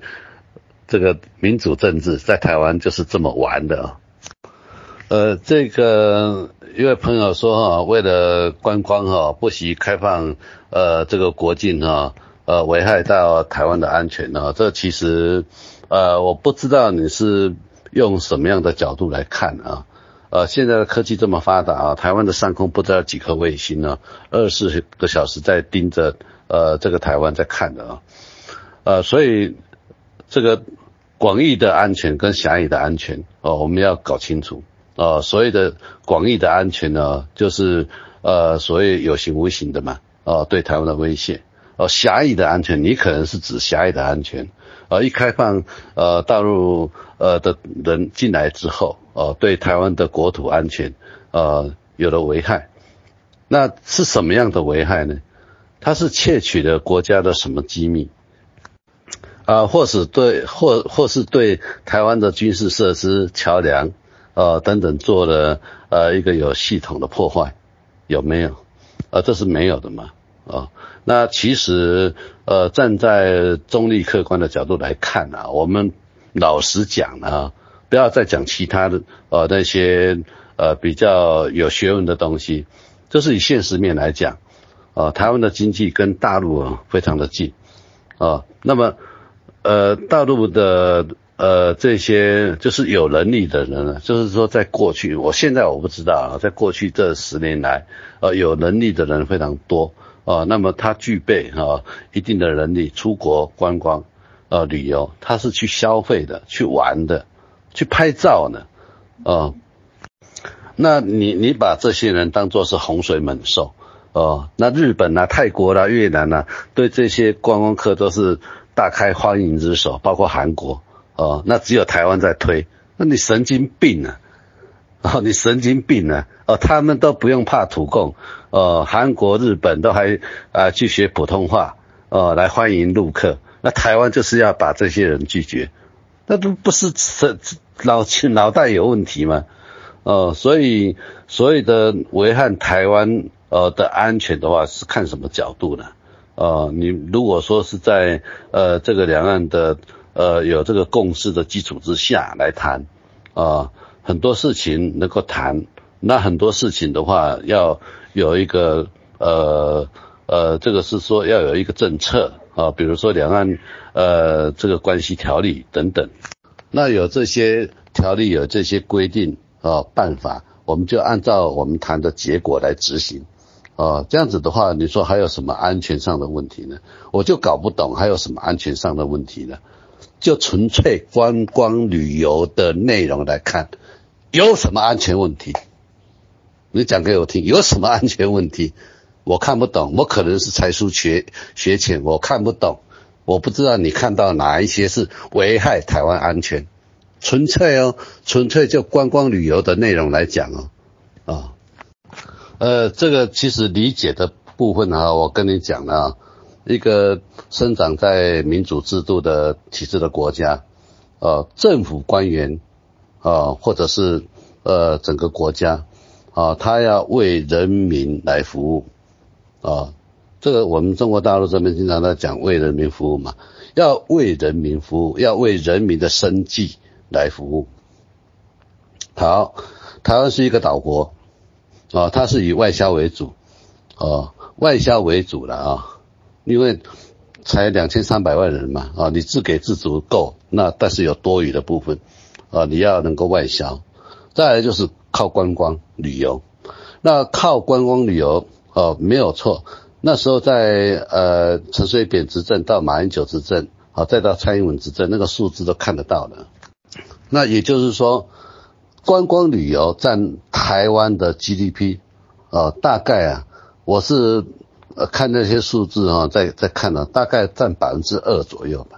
也就是说，可以从呃这些观光的收入哈，呃进到台湾大概一千多亿台币一年呢，呃可以有一千多币的一千多亿的这个收入。这些钱的话是直接进到老百姓的口袋里面，因为去消费嘛，去买东西，啊，然后吃饭。呃，等等，呃，这些直接进到台湾的社会里面，这些钱，那这一些钱你要不要？啊，你要不要嘛？啊，就很简单嘛，这是老百姓身上的，用在老百姓身上，你要不要？呃，那你不要啊，那不要就算了，不要就像跟现在一样啊，那大家就苦哈哈的，就这么简单嘛。那如果说是一个专制体制，像呃北韩呃。朝鲜呢？呃，那那个国家说停就行，说断就断了啊！呃，那个根本都不是以人民呃的幸福福的福祉啊做基础啊，那个根本都不管老百姓的，哪管你死活？但是你在台湾不行啊，你让老百姓难过，老百姓就不投票支持你嘛，那就是这么简单呢。那还有什么好说的？啊，因为我们手手上有票呢。如果说你让我难受的话，那我下次就不选你。呃，这个就是民主制度的好处嘛，那就这么简单呢。哦，那如果说你让我难受的话，那我就不投你。所以你要让我好过，啊，就这么简单。呃，那让我好过会危害到国家安全，呃，这个我就百思不得其解。我安分的在这边工作，纳税缴缴税，啊，养活家人。哦，赚我应该赚的钱，那结果这个跟国家安全有相抵触。我我我不知道说在民主制度的国家里面会有这个内容啊。呃，这个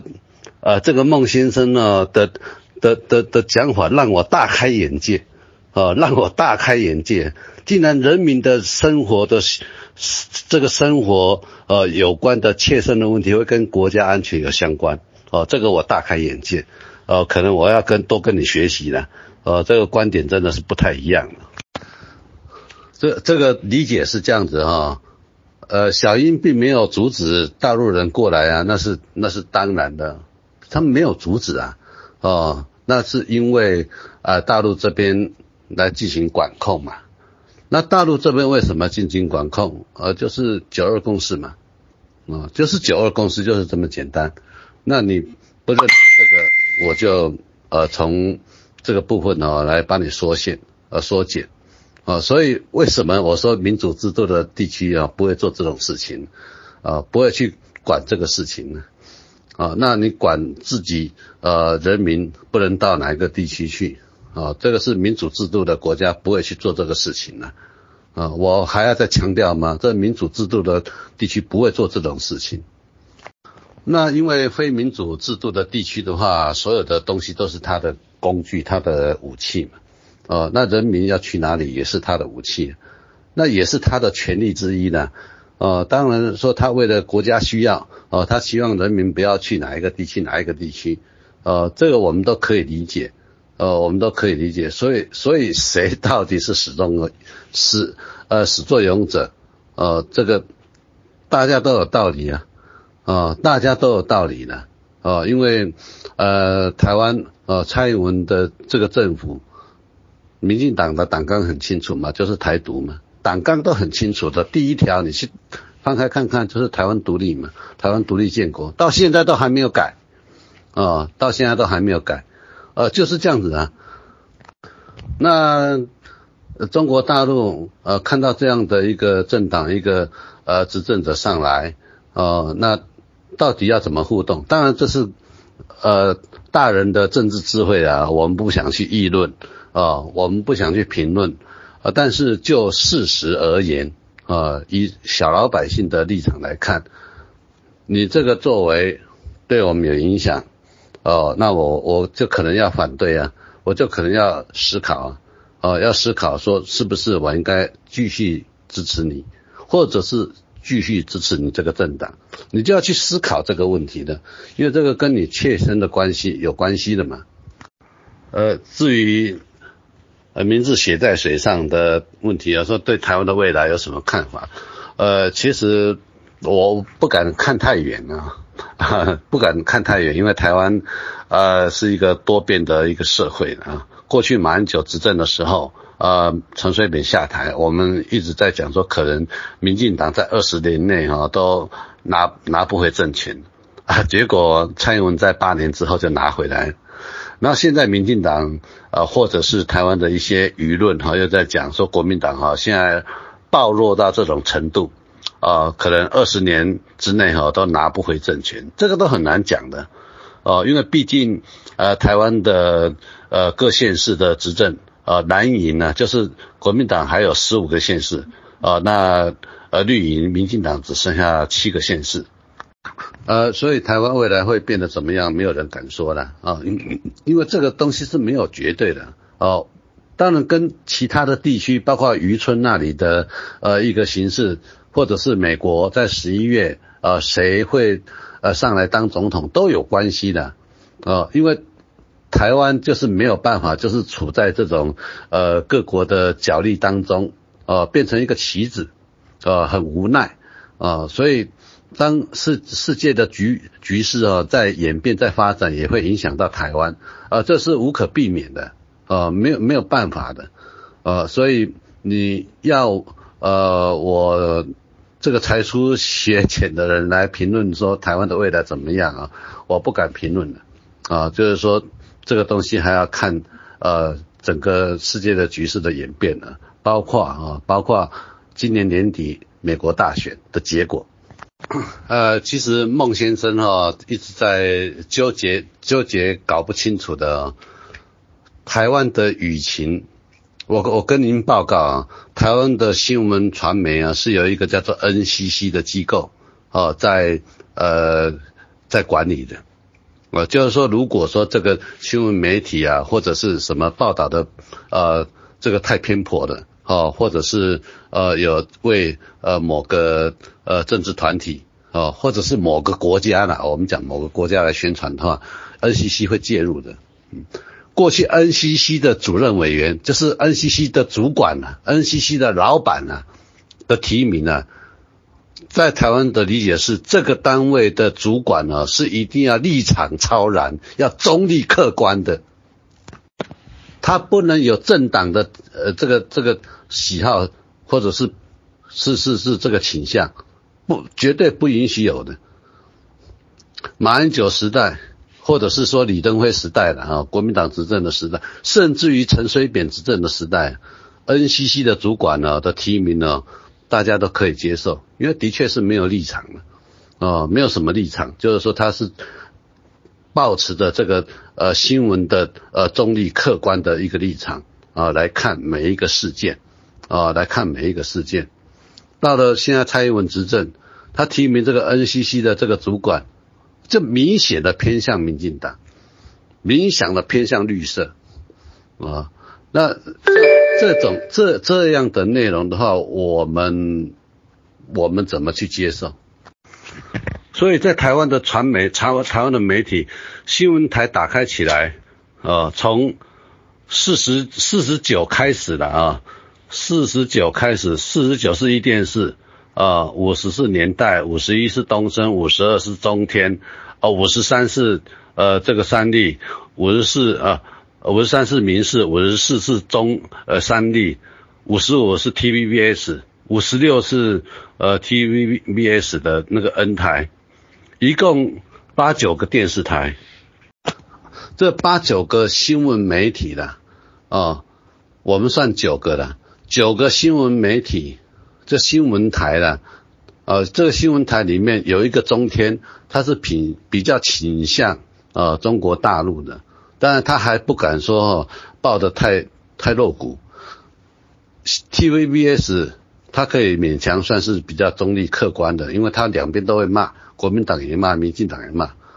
其他的啊，我说其他的七个全部都是绿色的，都偏偏向绿色，都不是叫做电新闻台啊，叫做传声筒，跟 TV 跟那个大陆的 CCTV 是一样的，都姓党的啦。这七个都我们在看都是姓党的，那这都没有没有什么话讲的。那至于报纸，报纸剩现在剩下三个报纸，大报。一个联合报，一个中国时报，啊，一个是自由时报，啊，那么，呃，自由时报是信党的，啊，这个也不用讲了，它的立立场很是，一看就知道是是是什么的啊。中国时报，啊，现在是旺旺集团，呃，旺中集团，呃，在，呃，这个呃收购的，啊，所以它是比较轻中啊。但是有时候也是我们在看都是比较理性的啦。那联合报的话，它就是我我们在台湾在看的话，它就是一个中立客观的呃一个一个媒体。所以在台湾的新闻传媒我们都很清楚的。那你你说这个台湾新闻媒体为红色政权在宣传，我的老天爷，这这个要要笑笑死我了。这台湾的媒体啊，我从第四十九台一直可以说说到呃这个第五十七台、五十八台，呃这里面他们是到底是在平常在宣传什么，在播播报什么，我们我们都很清楚。那怎怎么会有说帮在宣传宣传大陆的？宣传大陆勉强就是五十二台呢啊，五十二台，因为它是旺中集团呃在管理的嘛啊，那五十五台哦，它是 TVBS 啊。相对的比较中立客观啊，他会报平衡的报道中国大陆呃的事情，呃，那其他的你都不要想了，其他的都是在打，都是在打大陆的呢，哦，哪有什么为红梅在宣传呢？呃，在最后再回答一下那个孟先生的哈，这一国两制啊，一国两制是你说的，我从来不会讲一国两制，因为我反对一国两制。从我在微信里面的讲座，从二零一五年啊，二零对不起，二零一四年我在微信讲座，我都一直强调，我就是两岸同属一中，一中各表，就这么简单。我们的九二共识就是这样啊，这个两岸同属一个中国，一中各表，一国两制是您说的，我不会说一国两制，我只会说一国两制。两岸同属一个国家，但是这个国家要有一个良好的制度，不是两个制度。我一直坚持的这个理念，两岸同属一个中国，一个中国必须要一个好的制度，就是一国两制。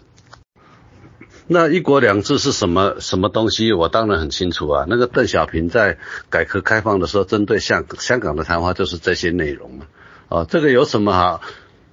好谈的，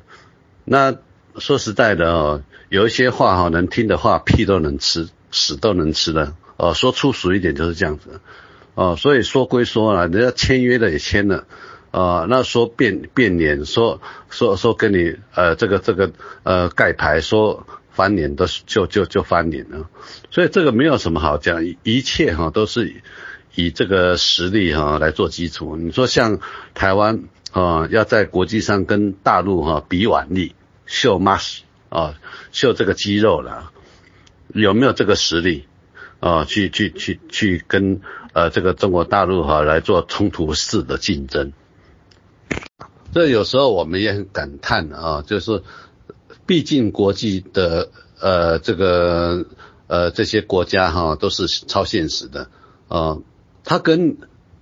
台湾做朋友或者跟大陆做朋友，他跟谁呃合作比较能够获得比较多的呃一个好处，每一个国家他自己会盘算的。啊，所以这个东西我们怪不得别人，因为这个是现实，所谓叫做国际现实呢。啊，他不会因为啊你送了多少口罩给他，他就对你好，就跟你建交，绝对不会的。这个是是这是什么小东西啊？这是多少钱的事情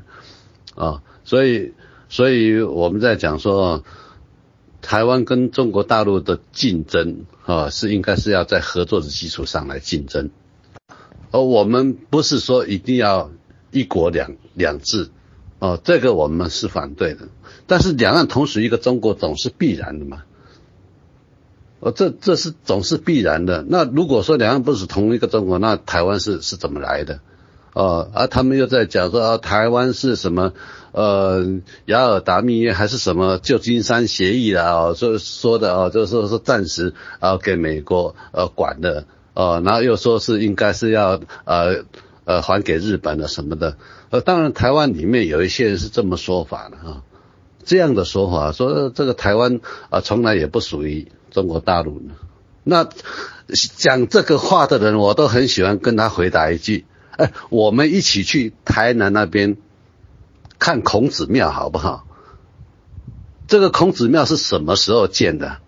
不是清朝建的，是明朝建的呢。啊啊！明明朝怎么过来到这里啊？那郑成功是何许人呢？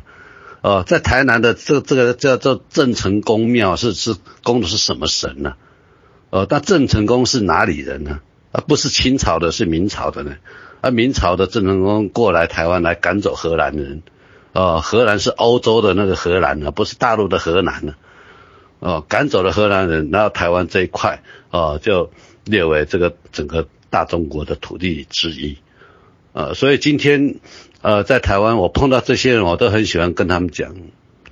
这个台湾这些庙都是拜的是什么神呢？啊，三太子、妈祖，啊，拜的关公，哪一个不是从大陆来的？而且不是跟老蒋一起过来的，是清朝、明朝就一起过来的。啊，所以你今天在讲说台湾是不是属于的中国一部分？那是属于哪一国的一部分呢？是属于美国的还是属于日本的？所以这这种地域观念、历史啊的一个欠缺、一个缺乏，当然说在现在台湾年轻人身上很难找到，因为他的教科书里面哈都已经是去中国化了啊。但是现实是骗不了人的，你到那个庙去看一看嘛，哦，那个庙是什么时候建的嘛？哦，是怎么来的嘛？那都不是很简单吗？所以我一直在讲两岸同属一个中国，我是承认的，我也认为我是中国人。但是你这个一国两制，我反对啊，我是喜欢一国两制啊，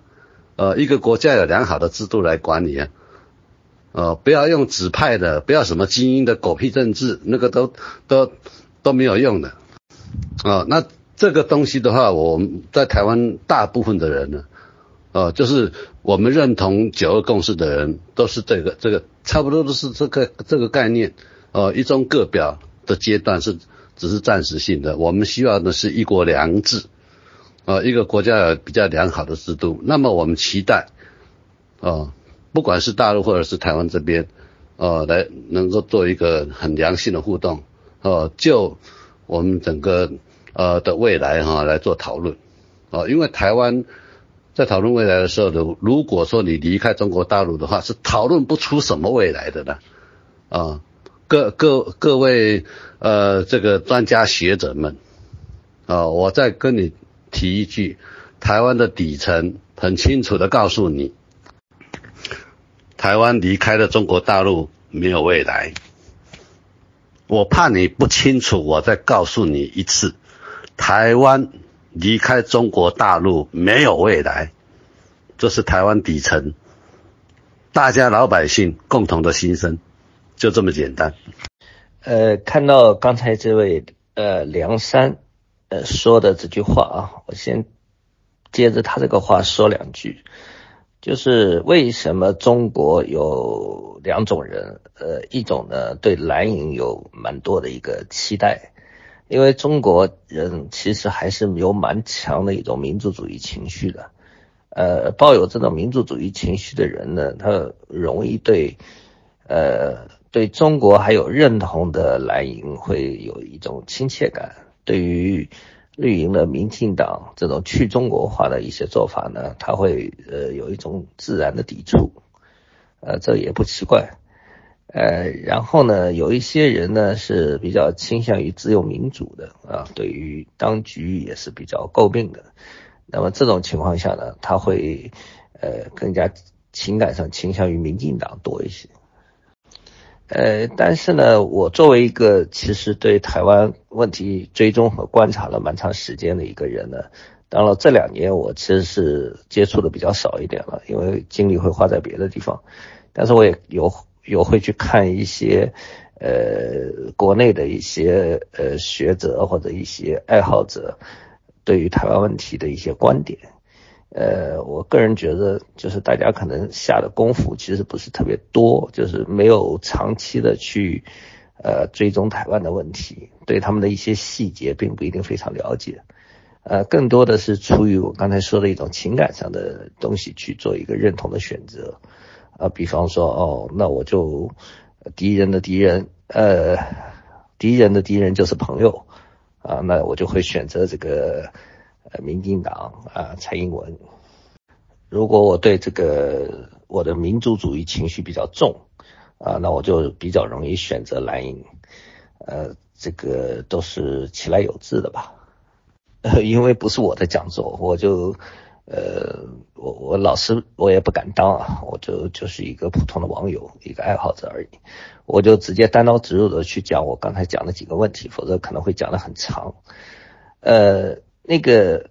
我们要先回到，要想看清楚这一次韩国瑜为什么会被罢免，其实是应该回到二零一八年的那次选举，看看韩国瑜是怎么崛起的。那叶先生有讲到，韩国瑜呢，他其实是从北农后来出来以后，他曾经选过一次这个国民党的党主席。其实韩国瑜在我看来呢，他是有一些要呃改造国民党的这个情节在里面的，所以他去竞选这个国民党的党主席。呃，当时得票率不高，说明他在党内其实没有太多的支持度。后来呢，就是吴敦义确实安排他去了高雄。本来这个呢是一个牺牲党，那把这个呃韩国瑜安排在这个高雄，呃，就是去拼一拼，就是去带动一下子所谓的市议员的选举，而不是准备选上高雄市长的。其实当时的情况。呃，陈局在这个高雄的经营不错，口碑也不错，所以呢，呃，被认为是，呃，这个其实谁去选都是毫无希望的，选这个市长是毫无希望的，呃，因为这个陈局，但是呢，陈局把他高雄的班子很多都带到中央去了，呃，其实高雄当时在市政方面是有一点空虚的，那么在这种情况下呢，韩国瑜是怎么崛起的？他是呃刚一开始，他是在发大水的时候去视察，然后媒体有注意到他，这时候开始报道他。呃，中天电视台当时起了非常大的作用，我们现在不好去猜测啊。呃，作为曾经被称为红媒的中天，到底有没有其他的什么势力的参与？呃，据我的台湾媒体资深媒体朋友。呃，透露的消息，那是说，呃，主要还是呃蔡衍明自己的选择，就中天老板他自己觉得这是一个还不错的生意，他就去做了这个事情。实际上就是说，呃，中天电视台当时被认为基本上就是韩国瑜电视台，这样一来呢，实际上导致了韩国瑜的曝光量非常高。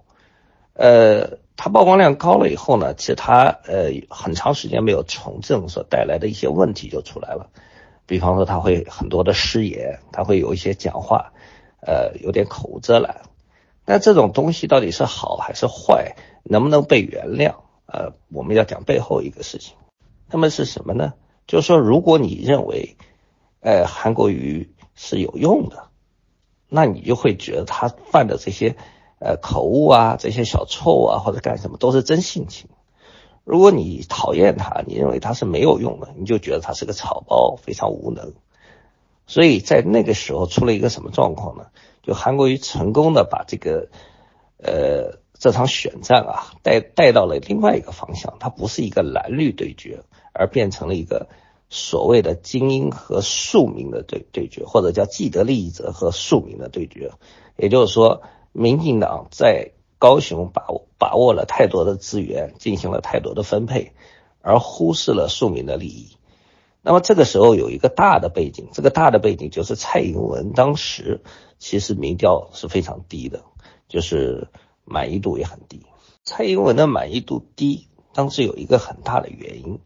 呃，有经济上的原因，当然也有些内政上做的不太好的原因。或者说，至少被认为做的不太好的原因，这个我其实在有些文章里已经列举了很多，我这里就只是一个补充，我就不讲太多了。那么这个时候呢，韩国瑜他其实最能打动高雄市很多原来支持绿营的人，反过来支持他的原因是一个经济诉求，就是高雄发大财。那这个在这个前提下，大家会被他打动的地方在哪里呢？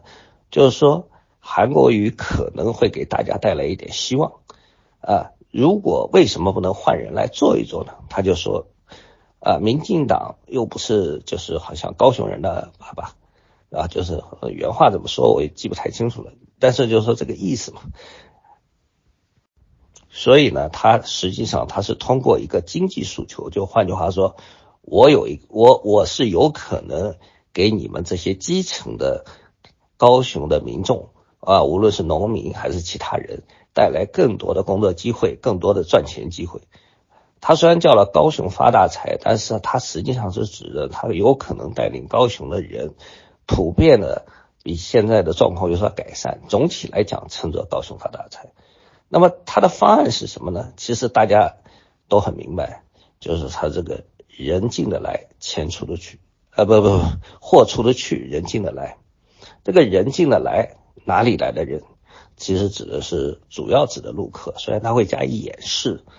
还有一个就是货进的了，呃，货出得去，啊，主要的方向应该也是大陆。就是说，在意识形态本身还蛮强烈的这个地方，呃，很多庶民都接受了韩国瑜给的这个希望。至于说韩国瑜说的什么，呃，挖石油啊，到到这个叫什么太平岛挖石油啊，造爱情摩天轮呐，或者干什么？呃，可行不可行这件事情，其实对大家来说都不重要。也就是说，大家实际上变相的在当时找到了一个支持他的理由，而民进党当时去猛烈的打他的时候，实际上打的方向是不对的。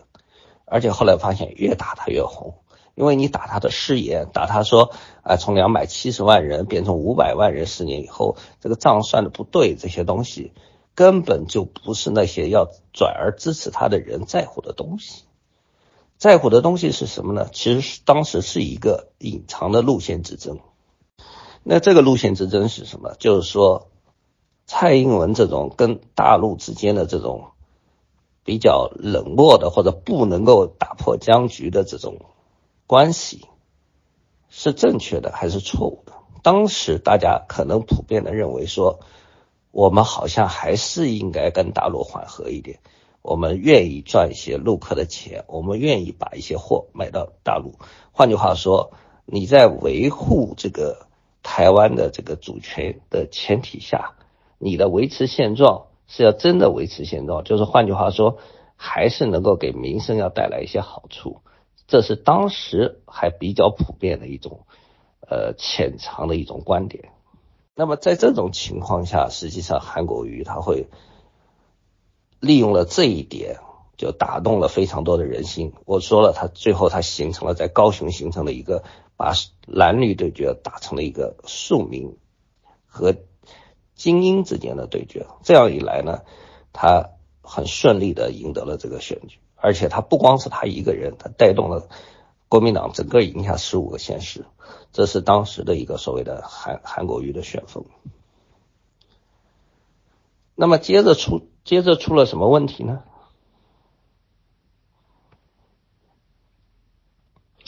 接着出了一个什么问题呢？接着出了一个问题，就是蔡英文遇到了一个机会，在什么时候呢？在去年，在去年应该是去年的元旦，呃，这个蔡英文遇到了一个呃，捡到了一个机会。呃，大家知道元元月一号，蔡英文发表了一个元旦讲话，结果是我如果没记错，应该是元月二号。哎，我们这边对此做了一个呃，领导人对此做了一个回应。这个回应里面有一些话就加进去了，我这里不都讲了，讲了以后有可能会被封群，也可能会有一些其他的东西，我就不讲太多了。嗯，关心这个台湾政治的人都会知道元月二号那个讲话。那么这些东西加进去了以后呢，实际上当时蔡英文又发表了一个回呛的讲话。那这件事情其实给蔡英文加分了很多。当时呢，就是说蔡英文的民调有所起色。在那个之前，其实蔡英文当时，呃，在韩国瑜这个韩旋风造成的这个整个的这个，呃，加上大家对蔡英文不满的这个总体的局势下，其实蔡英文当时很多的时候的民调都不到百分之二十。所以当时柯文哲是蠢蠢欲动的。柯文哲想的事情是，他跟蔡英文之间的选票是高度重合的。对吧？他如果就假设说蔡英文的民调这么低，那这些票是要留给，是非常有可能是会留给这个叫谁，留给这个柯文哲的。所以柯文哲准备到他手里去抢票的。所以柯文哲当时参选的想法和意味是非常浓的，对吧？但是呢，他要还蛮聪明的，他要觉得等到六月份再决定，因为他要等到最后一刻再决定，他要观察一下局势。结果呢，蔡英文当时。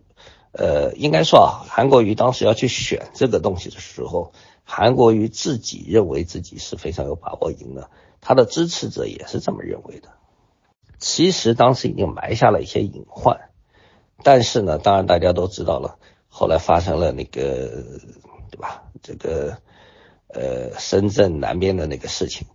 发生了这个事情以后呢，呃，这个民调就发生了很大的逆转。呃，这才是关键，其他的那些什么失言与否都不是很重要。呃，六月初的时候，因为我这里做过统计，在六月初之前，所有的民调对比式的民调，呃，都是这个韩国瑜要赢蔡英文很多。从六月六号还是几号，我记不太清楚了。那么这个时候开始，双方各有输赢。那么这个时间持续到什么时候呢？持续到了八月初，到了八月初以后，韩国瑜就没有一份民调再赢过蔡英文，而且差距越来越拉越大。从这两个时间点，大家应该很容易看出，这不是选举本身的问题，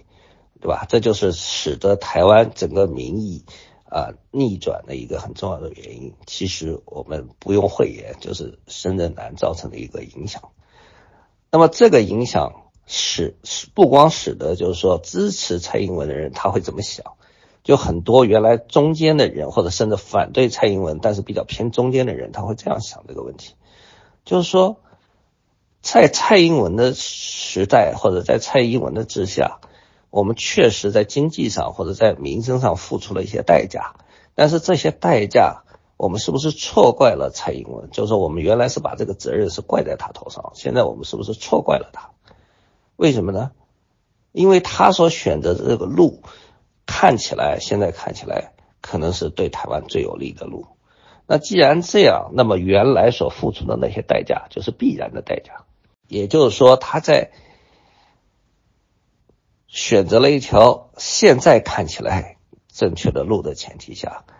呃。给台湾也带来了最小的损害，就是说他已经把这个损损害控制到一个最小的程度，也没有走得很激进，走的也比较稳妥。就是换句话说，在一月份之前怎么看怎么不顺眼的蔡英文，现在看起来好像很顺眼啊！我觉得这是一个中间选民的一个民意的一个调整。那么后来为什么很有看起来很多蓝营的人，他们其实对韩国瑜是很有信心的，他们觉得这个韩国瑜他是有很有爆发力的一个人，所以他觉得最后会出大招。我我有蓝营的朋友一直在给我讲，就是说这个放心吧，最后最后一点时间他会出大招的。呃呃，这个王浅秋讲过的。但是我我我当时就不太信这个东西，我就跟他们讲，我说这里面有一个很大的问题，就是原来你充分的去支持韩国瑜的理由没有了。